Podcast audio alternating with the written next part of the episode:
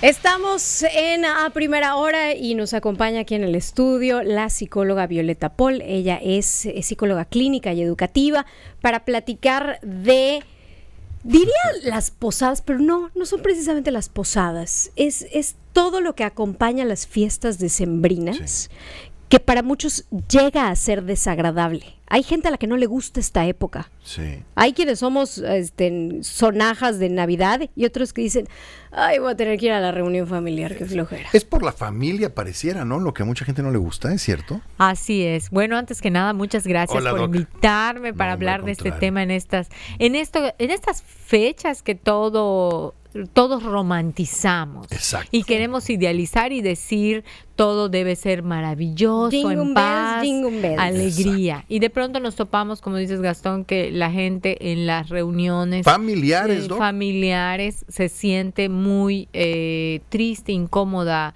Y sí, lo que tiene que ver, el, la familia es el primer sistema social donde nosotros nos formamos y nos desarrollamos. Y hay que tener claro que somos una pieza clave, porque muchas veces, no pensando en nosotros, en otro, decimos, ojalá vaya mi primo que es divertido, que con él me siento cómodo, Ah, que me claro, cae re claro. bien. Ojalá no vaya el tío criticón que, me Que siempre cuestiona toma tres cervezas y se pone insoportable. me empieza a cuestionar mi peso o si tengo novios o porque no he tenido hijos. Ay, eso como lo odié en su momento. o el que le dice, esperábamos más de ti, eras muy bueno en la escuela y ahorita solo de eso Madre mía, trabajas. pues con razón no les gusta la Sí, Navidad, ¿no? ocurren. Eh, yo sugeriría que, con, para sobrevivir a las fiestas decembrinas, un primer tip tiene que ser no asumir este romanticismo, idealismo de que todo va a estar bien y que si todo el año, el, toda mi vida, mi tío, mi primo, mi mamá me ha hecho este tipo de comentarios. Desagradables, agresivo-pasivos, Exacto. ese día por arte de magia van a cambiar en la posada, van a seguir igual. ¿Qué se debe de contestar a las preguntas incómodas de otro año sin novio? ¿Cómo todavía no has tenido No- no tienen hijos? bueno, no se van a casar ustedes dos nunca. Este, ¿qué- qué- No has cambiado de trabajo, sigues en Sigues en lo mismo, sí. uh, desde que te conozco. Bueno. O comentarios agresivos-pasivos como los que decías, ¿sigues viviendo ahí en la casa chiquita esta que tenías? ¿No? Sí. Algo así. Así onda. es.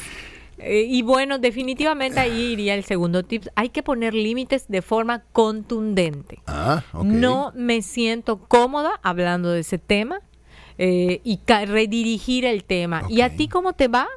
¿Y tú qué me cuentas de tu vida? O, ay, qué rica está la comida. Y incluso parte de los tips sería siéntate alejado de estas personas que son las que a lo mejor tienen ahí algo contra ti de comparación. Sabemos quiénes son a veces. Sí. Sabemos Sí, claro, quién es claro, el, claro. el El familiar, familiar incómodo. el incómodo, Claro, tóxico, claro. Que le debe a todo el mundo. No esperes que te vaya a pagar porque es Navidad. O sea, Claro. también hay que asumir la realidad y tomar medidas. Hay que ser muy asertivos, no tener miedo de decir lo que sentimos y lo que pensamos por lastimar a otros o incomodar a los demás. Eso es un punto bien importante, doctora Viole, porque a, a- a mí eso me llama mucho la atención. A mí mi mamá me dice que soy un imprudente, porque a mí cuando me preguntan yo contesto. Eh, y muchas veces eso, eso mismo provoca que la gente tampoco se te quiera acercar. ¿Cómo me veo? Pues gorda.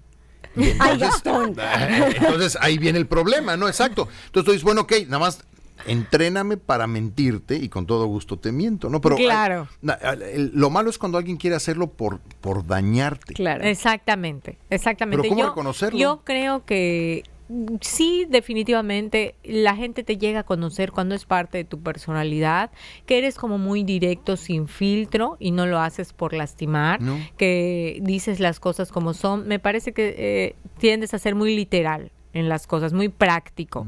Pero hay otra gente que incluso dándole mucho rodeo a algo, disfrazándolo con palabras, te hace sentir mal. o Ok, sea, como claro. decía Viri hace rato, sigues viviendo en esa casa chiquita, pequeñita, muy alejada. O sea, te lo digo entre bonito, ay, qué bueno que sigues ahí, Sí, pero te estoy diciendo algo negativo. Exacto, esos comentarios pueden ser eh, 100% desagradables, aunque te digan, ay, es que es bien cómodo vivir en casas chiquitas, ¿verdad? Son rápido de limpiar. Ajá. Pero ya te dijo algo negativo Sí, del claro, lugar. totalmente, y sí, definitivamente. Yo, eh, perdón, y generalmente ese tipo de violencia como la que acabas de decir, eh, es que hasta ahorita me cae el 20, eh, es mucho de familia, es, es, es poco común que alguien que no sea muy cercano a ti te lo Sí, diga, ¿no? Pero ¿cuál es la necesidad de comparar? Porque es una comparación. Tiende, como decíamos, el primer sistema social es la familia y tienden a haber mucha competencia. Ah.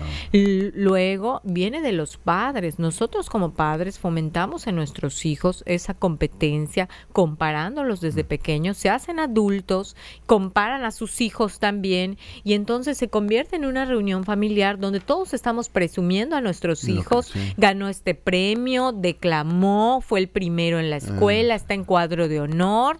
Y el tuyo, ah, supe que lo suspendieron, que repitió el año, pobrecito, Nunca bueno para la es que en esa ¿verdad? escuela. Pero estamos con la, la comparación para nosotros ponernos por ¿Se encima. aprende ese comportamiento? Se desarrolla dentro de la familia, es fomentado por los líderes de la familia, pueden ser los padres o los hermanos grandes si no hay papás, o sea, los adultos, y esto se va transmitiendo. Y la gente esto lo lleva a sus nichos sociales, con sus amigos, luego empieza a cargar con esta idea de me comparo con los demás. A los demás a lo mejor ni les importa, porque eso es algo que yo vivo en mi familia, pero sí yo empiezo a ser esa persona que tengo que ser mejor, se- que me digan que soy mejor. Claro. Entonces sí definitivamente se forma en la familia. Fíjate, fíjate que- Así es. Y, y- y esas son de las cosas que tenemos que tener mucho cuidado como padres, ¿no? Porque el decir es que eh, eh, tu hermano siempre llega más rápido que tú, es que e- ese tipo de cosas son las que no hay que hacer. ¿Por y en qué eso, no en eso puedes ser como tu hermana, Claro. que ella sí es estudiosa, llega y hace la tarea? O mira tu prima, que ya tiene trabajo, ya se casó, ya tiene hijos. Hijos. Este, Es una ganadora, delgada. es una ganadora. ¿Cómo le contestas a, a- a toda esa gente? O sea, porque decir, no me siento cómodo hablando de este tema, lo siento muy diplomático, Violeta. Lo siento muy, muy, o sea, sangre y muerte. O sea, pu- ¿Puedes poner límites Bueno, así de, porque de- de decir, si hay francamente, tío, muy- prefiero que no me preguntes estas cosas? O Yo sea, he tenido pacientes que me dicen que en reuniones familiares les hacen comentarios muy feos sobre su peso. Tienes que estar consciente que con ese peso, con esa gordura, nunca vas a encontrar a nadie. El tío este, amoroso y entonces hemos trabajado en psicoterapia el ponerle límites a ese familiar que se atreve a hacer comentarios sobre algo que, que es muy delicado para algunas personas, porque ya te lo estoy diciendo con, con, Con una ¿no? intención de ayudarte, porque lo disfrazan de, te lo digo porque te quiero Por y porque salud. me importas, por tu salud física, qué tal si te pasa algo, pero te está criticando y atacando. Entonces ahí sí hay que decirle, me enoja mucho, me molesta mucho lo que me estás diciendo, me lastimas, me hace sentir mal y ahí sí ya estás hablando incluso de cómo te sientes no solo de y decirle no me parece correcto cómo me hablas, prefiero evitar hablar contigo, dialogar contigo o no me dirijas la palabra. Se vale decirle a alguien no me dirijas Cuando- la palabra. cuando te si me vas a lastimar, o sea, lo que me estás diciendo es para lastimarme, para hacerme daño. Claro. Tú dices que sin intención, pero eso me lastima. Prefiero que no me dirijas la palabra. Es que además hay este asunto de, es familia. No, ¿cómo no lo vas a invitar tío. si es familia? sí, sí, sí. Se Y vale ahí- sacar a la familia también de nuestras reuniones. ahí hay otro tip. Se vale no invitar Claro. a las personas que lastiman a los demás, que incomodan, que sabemos que después de dos, tres copas van a agarrar el pleito incluso, Ay, sí. van a sacar, y otro tip es no saquemos temas delicados, la de herencia, la deuda, La eh, quién cuida a la abuelita que sigue viva, por qué nadie más la cuida, no es lugar para decidir, o sea, la cena de Navidad, la posada, no es el lugar para que resolvamos Claro. los problemas Pero es que luego hay- familiares. luego hay familias que son conflictivas y que para Reúnanse otra sentirse fecha bien, a tocar se tienen ese que estar tema. bronqueando, ¿no? Y porque son tóxicas, Sí, conflictivas. sí, pero pro- no saben cómo, tóxicas. cómo llevarse, Sí. no saben cómo hablar, pero sí hay que tener muy claro, no es el lugar ni el día Claro. para solucionar un tema en particular del que no me ha pagado mi cuñado el trabajo que le hice. No vas a llegar a la fiesta navideña A reclamarle frente a todos. No es el lugar, tengámoslo presente. No invitemos a quien nos lastima. Y otro el comentario de quien venga, ¿no? Porque digo, pues también la otra es... pues, Eh, ahí ¿qué va. más te da? Ahí va. No asumamos como verdad y como Exacto. real Yo los comentarios que nos hacen sobre nosotros.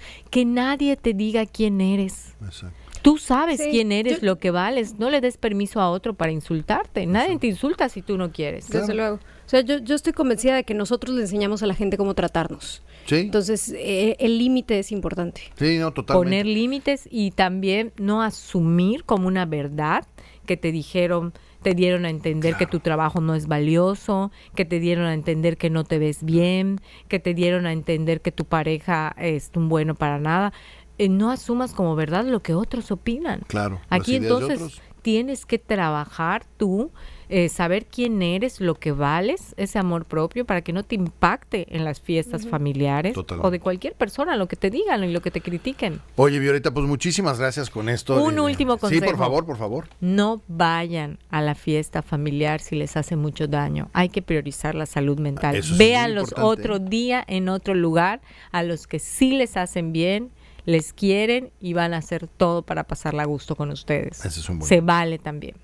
Violeta, Con muchas eso, con gracias. Sí. Violeta, muchísimas Violeta, gracias. ¿Dónde te encontramos? Claro que sí, en mis redes sociales, Facebook Violeta Paul y al celular 9991-946533. Estamos por iniciar un curso para mujeres, este, Ah. Mujer Poderosa, en el mes de enero, eh, para chicas arriba de 25 años, para trabajar todos los temas como amor propio, liderazgo, autoestima. Están todas invitadas a participar. Ay, Muchísimas gracias. En, en redes sociales, Violeta Paul Dorantes. Sí.